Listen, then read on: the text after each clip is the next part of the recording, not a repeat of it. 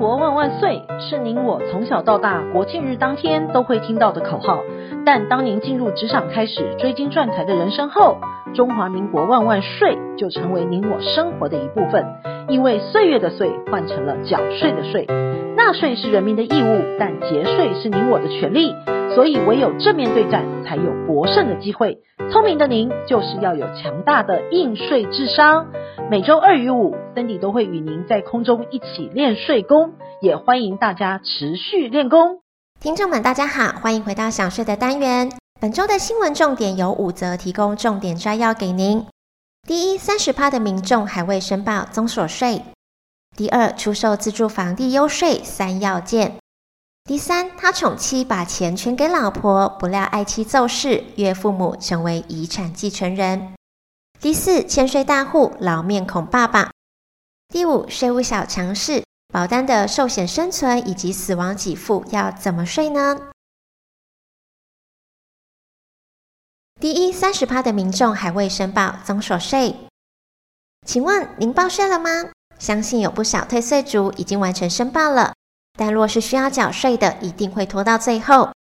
根据呢，近期财政部表示，截至到六月七号为止，综合所得税已经完成结算申报的案件约四百六十万件，约占去年总申报案件六百四十五万件中的七十一点三二趴，等于还有近三成的民众还未报税。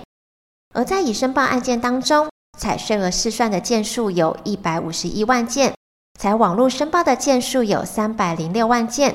两者合计约四百五十七万件，约占已申报案件的九十九趴。另外呢，营利事业所得已完成申报的案件是七十六万件，约占去年总申报件数九十九万件的七十六点七七趴。一百零九年未分配予申报案件是四十四万件。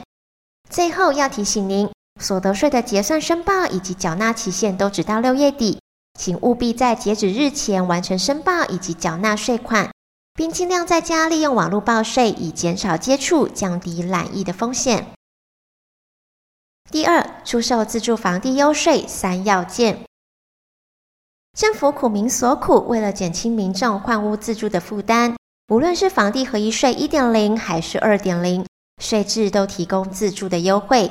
不仅税率可以以十趴计算，还有四百万的免税额，但需要符合一定的要件。首先，个人或配偶、未成年子女必须要办理户籍的登记，持有并居住在该房屋连续满六年。其次，交易前六年内，房屋是没有出租、供营业或者是执行业务使用的。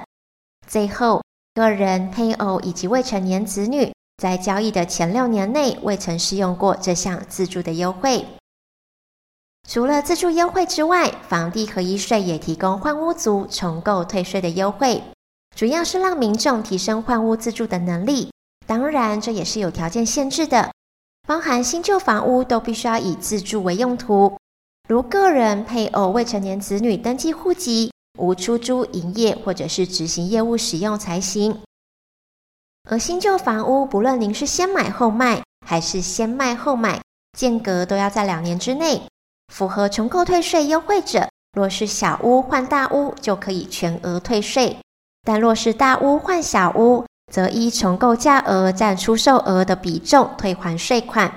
值得注意的是，新旧房屋五年内是不可以移转出租或供营业使用的，有以上情形都会被追回原退税或者是扣抵的税额。而近期呢，财政部释出三大情况。包含未成年子女就读，或者是你就读的学校，要求设立户籍在学区之内作为入学的要件。本人或者是配偶因公务而派驻国外，以及原所有权人过世导致户籍迁出，或者是未涉及在重购房屋之内。实务上呢，只要本人、配偶或者是未成年子女其中一人能留在户籍之内。较少会发生全家人都必须要迁出户籍的情况，不过考量现实生活中前三数的情况都有可能发生的，而且都非投机的行为，所以给予松绑。也要提醒您，民众持有土地若是符合自用住宅的规定，是可以申请适用千分之二的优惠税率。但若因土地赠与、继承等原因变更土地所有权人，记得要重新申请适用自住的规定。申请自住的税率应符合五大的条件。首先，地上建筑物需要是土地所有权人或者是配偶、直系亲属所有的。第二，土地所有权人或者是配偶、直系亲属要办理户籍的登记。第三，是没有出租或者是营业使用。第四，都市的土地面积是三公亩之内，非都市的土地是七公亩之内。第五，土地所有权人与配偶、未成年受抚养亲属是以一处为限。第三，他宠妻把钱全给老婆，不料爱妻骤逝，岳父母成为遗产继承人。近期呢，会计师分享一个有趣的案例：一位先生因为爱老婆，将辛苦赚来的钱都转到太太的名下，不料太太却突然发生重病。病发不到三个月就过世了，因为先生当时没有心情去管理财产的事情，等处理完太太后事之后，却衍生出许多的问题。也因为他们夫妻没有生小孩，导致太太过世之后，太太的爸妈成为了遗产继承人。虽然呢，先生可以透过夫妻财产剩余请求权拿回财产，但是依照法规，这位先生只能拿到两人财产的一半。另外一半的资产就变成由岳父母来继承了。此外，也有一些长辈过世之后，可能会有某个子女去领他账户里面的钱，而被其他兄弟姐妹控告窃取财产。新闻上常常出现这类的新闻。那请问要如何避免这类的状况发生呢？建议呢，可以生前授权委托某个小孩。若长辈在医院意识不清，或者是面临人都走了，没有人帮您辩护。没有办法证明确实有拿到长辈的授权。而除了这位先生之外，近期某位十八岁曾姓独生女于单亲父亲骤逝之后，继承价值一千三百四十二万的股票，还有五百四十一万多的存款。为亮他的阿嬷主张股票以及存款都是借名的登记，提起民事诉讼，要求返还约一千八百八十三万元的股票以及存款。根据阿嬷的主张，她是基于母子亲情的信任，利用儿子的名义开存款以及证券的账户，账户中的资金都是由她所存入的，存折印件也都是由她所保管，股票交易也全权由她决定。而当儿子骤逝之后，借名登记关系消灭，但是曾女以及曾母却拒绝返还，故提告要求曾女返还股票以及存款。而法院根据阿嬷的主张提到了。某银行账户早在五十九年间，儿子就读中小学就开始借名使用了，但实际上账户是七十四年才设立，也不了解账户中的情况。而法院也根据证券营业员作证指出，证券账户中的股票都是由阿嬷电话下单的，没有其他人打过电话，认定证券账户确实是借名登记，判曾女应该返还股票。而存款的部分呢，因为阿嬷没有指明和证券账户有联动的关系，且不了解账户的使用情况，所以不用返还。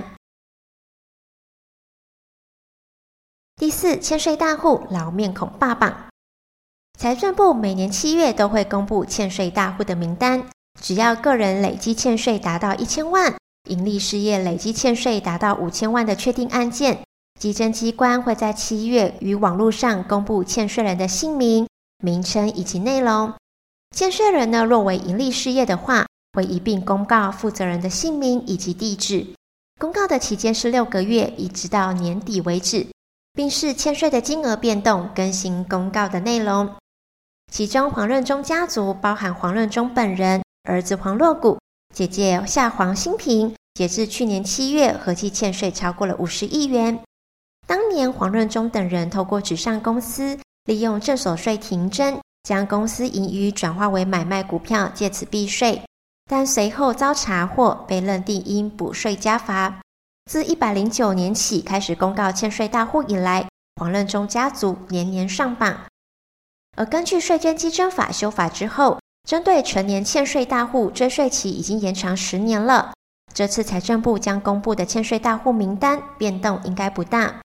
预料股市文人黄润中家族等老面孔仍会持续霸榜。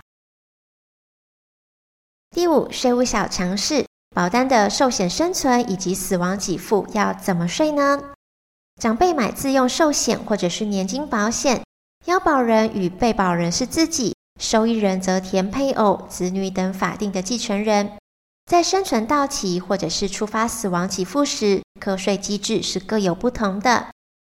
依据我国一百零九年实务上死亡人寿保险依实质课税原则和课遗产税案例及参考特征函释，若涉及刻意投保，像是涉及重病、高龄、短期短缴、密集举债、巨额投保等情况，国税局呢可以依照实质课税原则，按课案查核课税。不能适用自用保单税负的优惠。